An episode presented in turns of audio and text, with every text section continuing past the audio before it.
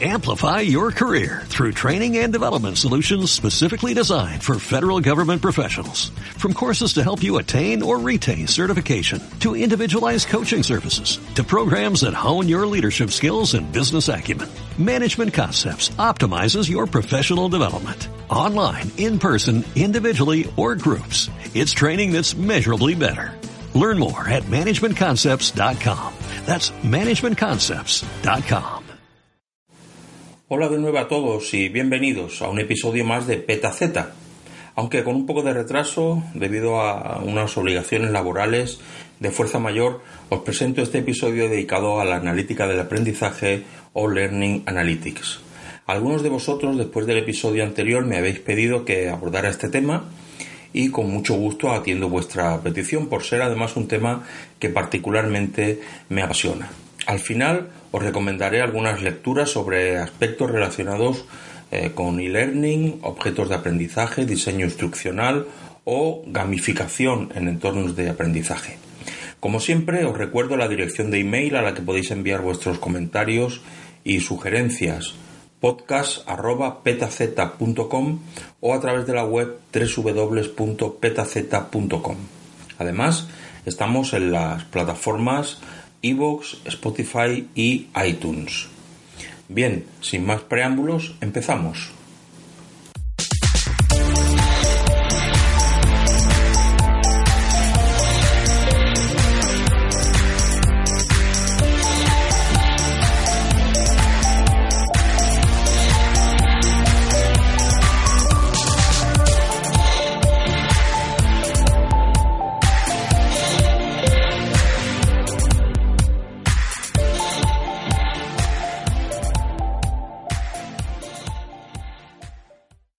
Bien, en la actualidad todo es susceptible de ser analizado, también el aprendizaje. Al análisis de los datos que se generan durante el proceso de aprendizaje, con el fin de evaluar el comportamiento de una comunidad de aprendizaje, por ejemplo, una escuela, un instituto o una universidad, a partir de ahora nos referiremos a escuelas, institutos o universidades como comunidades de aprendizaje. Y mejorar el rendimiento de los estudiantes es lo que denominamos Learning Analytics o analítica del aprendizaje. La analítica del aprendizaje se aprovecha de todas las técnicas y algoritmos que desde hace años se han aplicado a escenarios empresariales. Al fin y al cabo, en estos entornos de aprendizaje se generan ingentes volúmenes de datos y se hace necesario responder determinadas preguntas a lo largo de todas las fases o el ciclo de vida de un proyecto de estas características ya sea en el ámbito de la captura de datos, la elaboración de cuadros de mando, predicciones, acciones o ajustes de una metodología concreta aplicada.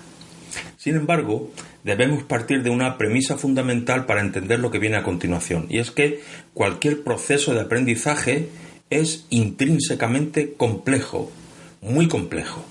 El estudiante no está solo, interactúa con otros estudiantes. Además, no todos los estudiantes tienen las mismas dinámicas de aprendizaje. Por otro lado, existen interacciones con profesores y tutores y todo esto se produce dentro del entorno de una comunidad de aprendizaje, es decir, una escuela, un instituto o una universidad y a su vez existen infinidad de interacciones entre diferentes comunidades de aprendizaje. Intenta responder las siguientes preguntas y verás el alcance de esta complejidad. ¿Cómo categorizar y registrar las interacciones que se producen, por ejemplo, entre comunidades de aprendizaje? ¿Qué métodos de análisis tenemos a nuestra disposición? ¿Qué métodos de análisis son más eficaces ante determinados escenarios? ¿Cómo definimos las unidades de análisis? Es decir, ¿qué queremos analizar? ¿Cómo puede una comunidad de aprendizaje organizar eficazmente los datos? ¿Cómo enriquecer la experiencia de aprendizaje del alumno a partir de la información analizada? ¿Qué impacto tienen estas tecnologías en las prácticas pedagógicas de los profesores? Estas y otras cuestiones son las que trata de resolver Learning Analytics. ¿Cómo? Bueno, mediante el uso de técnicas estadísticas, modelos predictivos y además lo que se conoce como EDM, es decir, minería de datos educativos, entre las que podemos incluir y de las que hablaremos un poco más tarde, el descubrimiento de estructuras, minería de relaciones o descubrimiento de modelos hasta entonces ocultos. Pero surge otra pregunta. ¿Únicamente buscamos mejorar el rendimiento del estudiante con Learning Analytics? No.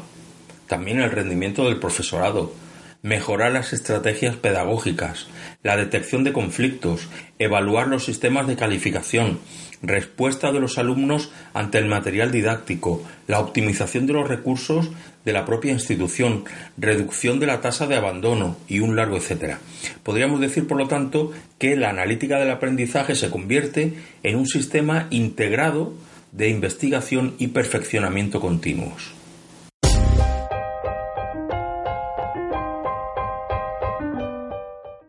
Ahora bien, la pregunta que surge es, eh, vale, todo esto es genial, pero ¿cómo se construye un sistema de estas características?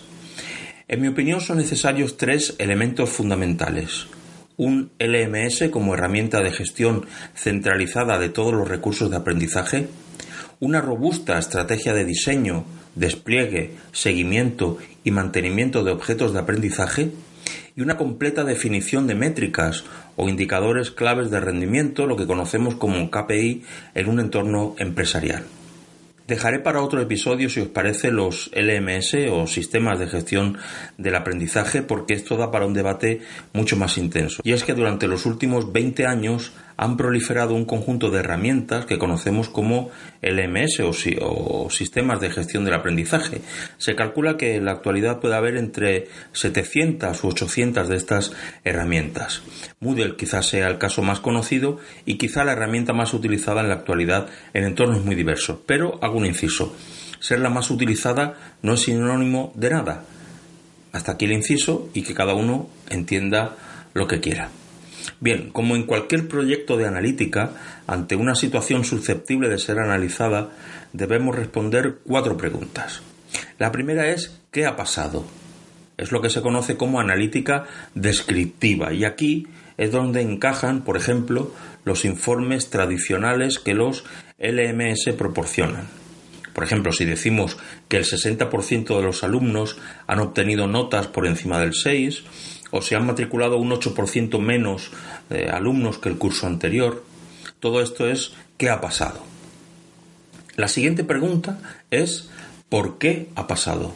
Y entramos en el campo de lo que se conoce como analítica diagnóstica, donde es importante analizar el contexto y nos proporciona un enfoque basado en las probabilidades sobre el por qué se ha producido un determinado evento. Cuando sabemos qué ha pasado y por qué, pasamos a preguntarnos qué ocurrirá.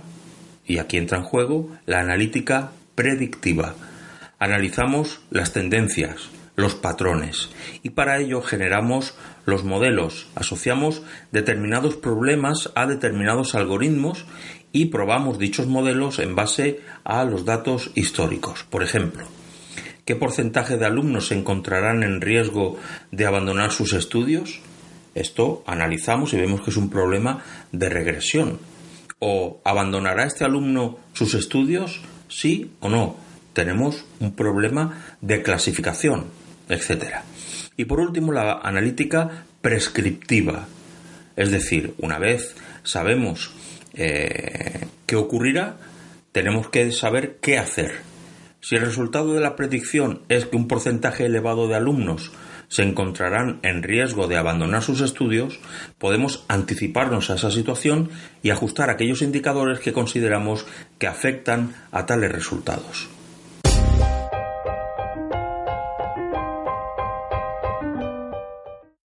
Pero tampoco debemos olvidar que un proyecto de analítica del aprendizaje al igual que otros, se desarrollan en torno a lo que se conoce como ciclo de vida, es decir, las fases que deben ir superándose hasta llegar a un resultado o un estado final. Veamos las cinco fases de un proyecto de analítica del aprendizaje. Las analizaremos a partir de un buen número de preguntas que deben ser contestadas en cada una de las fases del ciclo. Bien, la fase 1 es la que se conoce como recogida y tratamiento del dato. Y aquí nos preguntamos, ¿Qué datos son recolectados? ¿Cómo se recogen esos datos? ¿Es necesario limpiar esos datos? ¿Cómo asegurarnos la calidad de los datos? ¿Dónde y cómo se almacenan esos datos? ¿Cómo representamos los diferentes eventos que se producen en el proceso de aprendizaje? ¿Se están teniendo en cuenta los aspectos sobre privacidad? ¿Se almacenan los datos de forma segura? ¿Está el sistema preparado para interactuar con otras comunidades de aprendizaje? ¿Qué compatibilidad o estandarización hay del dato? Bien, una vez hemos eh, tratado estas cuestiones y otras que se presentan durante esta fase de recogida y tratamiento del dato, pasamos a la fase 2, es decir, la fase de predicción o machine learning. ¿Qué aspectos de la experiencia de aprendizaje es necesario predecir? Por ejemplo, ¿podemos predecir cuál es el estilo de aprendizaje de un alumno? ¿Podemos predecir cómo responderán los alumnos ante una determinada actividad? ¿Podemos predecir el rendimiento escolar de un alumno? ¿Qué factores o características serán utilizados como inputs para los algoritmos de predicción? ¿Cómo categorizamos los problemas para elegir el algoritmo de predicción óptimo? ¿Cómo mediremos la precisión de la predicción? ¿Cómo presentaremos estas predicciones? Una vez tenemos eh, clara cuáles, eh, cuáles van a ser nuestros modelos y métodos de predicción y qué algoritmos de Machine Learning vamos a aplicar, pasaríamos a la parte o a la fase 3, que son las acciones. Es decir, qué acciones derivadas de las predicciones anteriores deben ponerse en marcha y cómo nos aseguramos que esas acciones se pongan en marcha en el tiempo y en la forma correcta.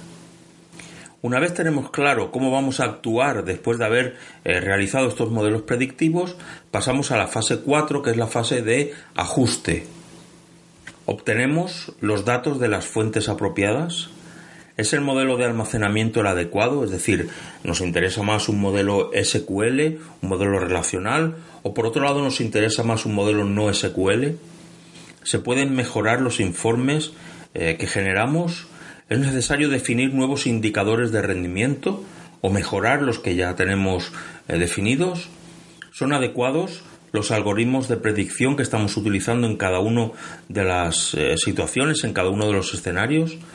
¿Estamos realizando las predicciones adecuadas? ¿Es adecuado además el nivel de precisión? Y la última pregunta sería, ¿está bien definida esta analítica prescriptiva?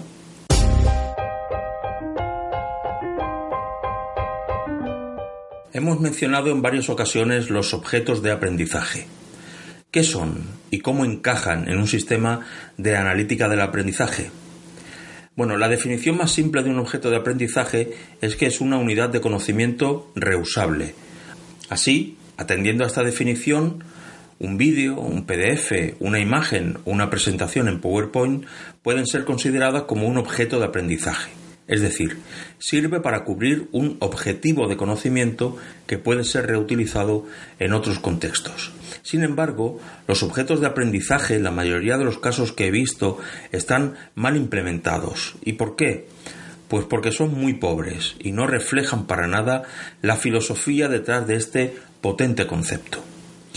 Un objeto de aprendizaje, según las propuestas teóricas presentadas a finales de los años 90, deben tener cuatro características. Reusabilidad, adaptabilidad, interoperabilidad y durabilidad. Los objetos de aprendizaje surgen, surgieron como una adaptación del paradigma de programación orientada a objetos. Un objeto aplicado a este paradigma de programación es una representación abstracta de un ente de la vida real. Por ejemplo, un alumno. Un alumno tiene una serie de características que lo identifican. Decimos, por lo tanto, que tiene una serie de propiedades, por ejemplo, su nombre, su edad, el curso al que asiste, etc. Pero también tiene asociadas una serie de métodos, es decir, cosas que podemos hacer con un alumno. Podemos darlo de alta, modificar su ficha, evaluarlo, agregarlo a un grupo de estudiantes, incluirlo en una actividad, etc. Un objeto, bajo el paradigma de la programación orientada a objetos, debe tener una serie de características como ente abstracto. Y estas características son herencia, polimorfismo, encapsulación y abstracción. ¿Veis la diferencia? ¿Por qué un objeto de aprendizaje no puede incorporar una característica tan potente como la herencia? ¿Por qué no se incluyó como característica en la definición original de objeto de aprendizaje el polimorfismo? Es decir, lo que quiero que veáis es que los objetos de aprendizaje que surgen a partir de la base de los objetos o de los conceptos asociados a la programación orientada a objetos no comparten en su definición conceptual ninguna de sus características. Ese es, a mi entender, el gran error que arrastran desde el principio los objetos de aprendizaje. Al margen de estas consideraciones conceptuales, los objetos de aprendizaje deben ser una de las piezas fundamentales, en mi opinión, en un sistema de Learning Analytics bien implementado. Y para ello deben cumplir, creo, al menos seis características que vamos a repasar brevemente. Primero es la reusabilidad. Y esta es la capacidad de un objeto de aprendizaje para ser reutilizado en diferentes contextos de aprendizaje. Para ser reutilizable, un objeto de aprendizaje debe ser independiente, es decir, el contenido dentro de ese objeto de aprendizaje no debe vincularse a otro contenido fuera del objeto de aprendizaje. Además, el contenido no puede hacer referencia a contenidos anteriores o posteriores que puedan encontrarse en una serie de objetos de aprendizaje relacionados. Otra característica es la accesibilidad. Esta característica hace referencia a los metadatos del objeto que permiten la búsqueda de objetos mediante motores de búsqueda y mediante criterios de búsqueda del alumno. Estos metadatos pueden contener información como el título del objeto de aprendizaje, una descripción de su contenido, la audiencia a la que va dirigido, requisitos de uso, restricciones del copyright, palabras clave que identifiquen el contenido. Esto digamos que son los datos básicos, los que normalmente se usan. Pero podemos añadir información sobre, por ejemplo, qué tipo de inteligencia trabaja este objeto de aprendizaje. Esto sería un primer paso para el despliegue o entrega de contenidos basados en un sistema que eh, trabaje con la personalización del aprendizaje que se entrega al alumno. La tercera característica es la interoperatividad.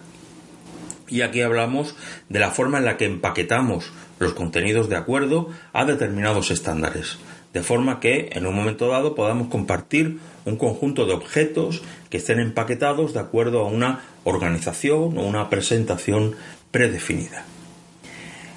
La cuarta característica es la durabilidad, y esto hace referencia a la capacidad de un objeto de aprendizaje de seguir siendo útil y usable con el paso del tiempo.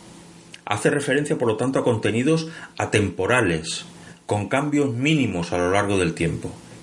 Y esto es importante, se abstiene de utilizar información que haga referencia a fechas dentro del contenido y se desarrolle con una audiencia global en mente. La quinta característica es la herencia, que es la capacidad de diseñar objetos de aprendizaje que vayan de lo genérico a lo concreto, objetos que pueden heredar propiedades y comportamientos de otros objetos de aprendizaje padre. Y por último, hablamos de polimorfismo, que hace referencia a la capacidad de un objeto de aprendizaje a adoptar diferentes formas de acuerdo al contexto. Por ejemplo, adaptarse a las diferentes estrategias de aprendizaje de cada alumno.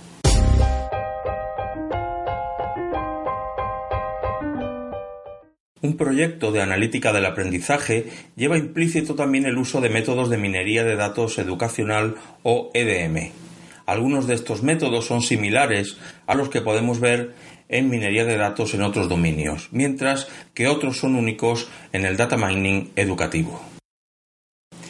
Los cuatro métodos principales utilizados en EDM son modelos predictivos, descubrimiento de estructuras, minería de relaciones y descubrimiento con modelos. Vamos a ver brevemente cada uno de estos modelos y los subtipos que incluyen.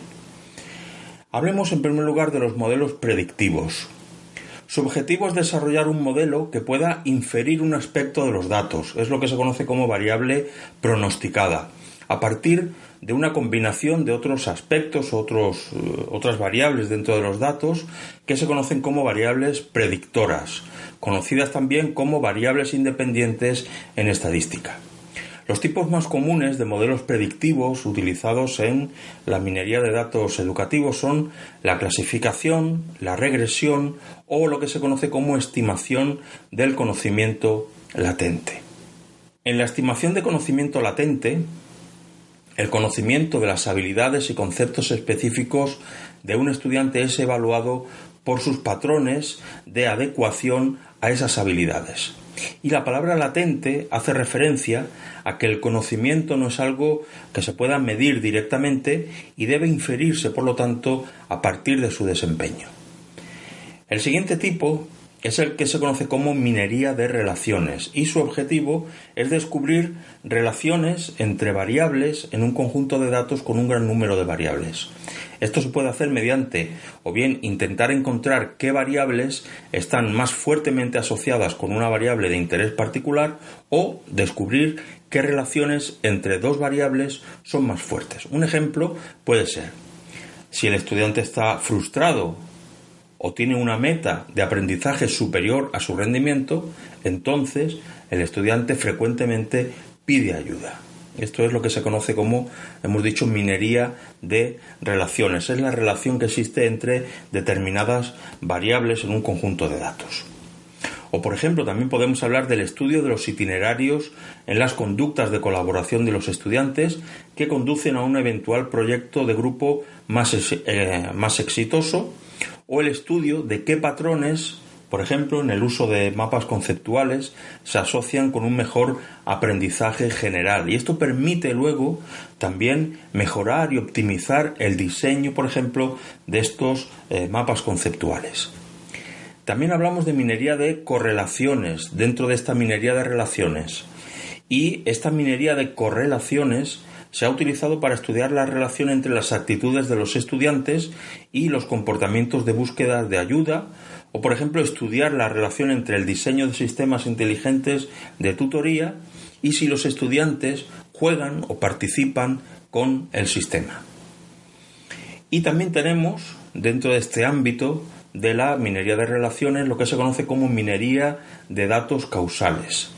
Y eh, se ha utilizado dentro de lo que es la minería de datos educativos para predecir qué factores llevarán a un estudiante a tener un mal desempeño en una clase y para estudiar, por ejemplo, cómo el género y las actitudes impactan en los comportamientos en un tutor inteligente y el consiguiente aprendizaje. El siguiente tipo son los algoritmos de descubrimiento de estructuras, los cuales intentan descubrir patrones en los datos sin tener ninguna idea a priori de lo que se debe encontrar. Un algoritmo muy utilizado en este tipo de eh, algoritmos de descubrimiento de estructuras es el clustering con los que podemos encontrar, por ejemplo, similitudes y diferencias entre estudiantes o similitudes y diferencias entre comunidades de aprendizaje. Y por último tenemos lo que se conoce como descubrimiento con modelos. Este modelo es utilizado cuando una variable pronosticada es utilizada como variable predictora en un segundo análisis o modelo. Por ejemplo, los modelos de predicción de un aprendizaje robusto de los estudiantes han dependido generalmente de modelos de conductas metacognitivas de los estudiantes. A su vez, esas han dependido de evaluaciones del conocimiento latente de los estudiantes.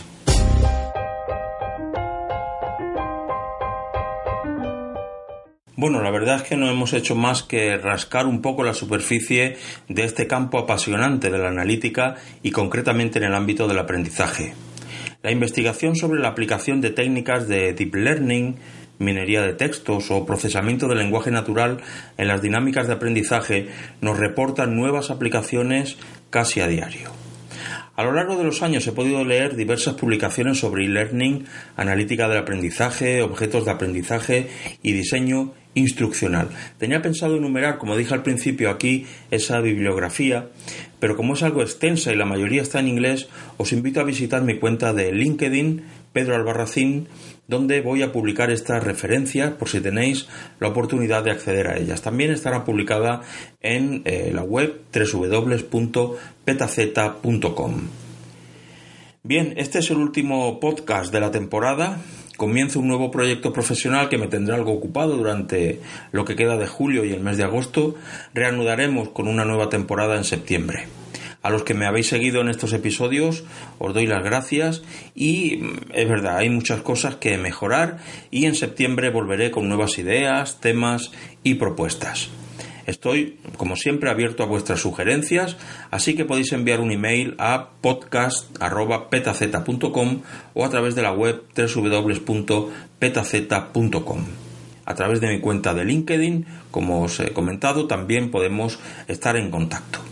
Saludos y en septiembre nos volvemos a escuchar en PetaZ, el podcast sobre ciencia de datos y Big Data.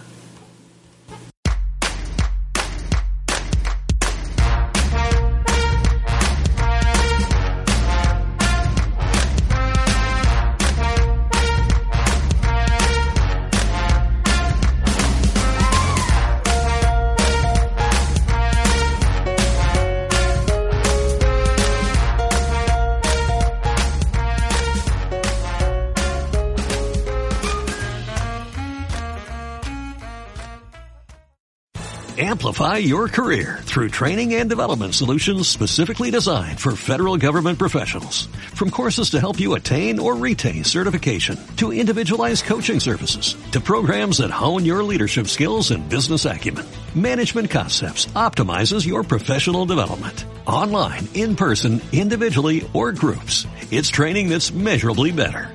Learn more at managementconcepts.com. That's managementconcepts.com.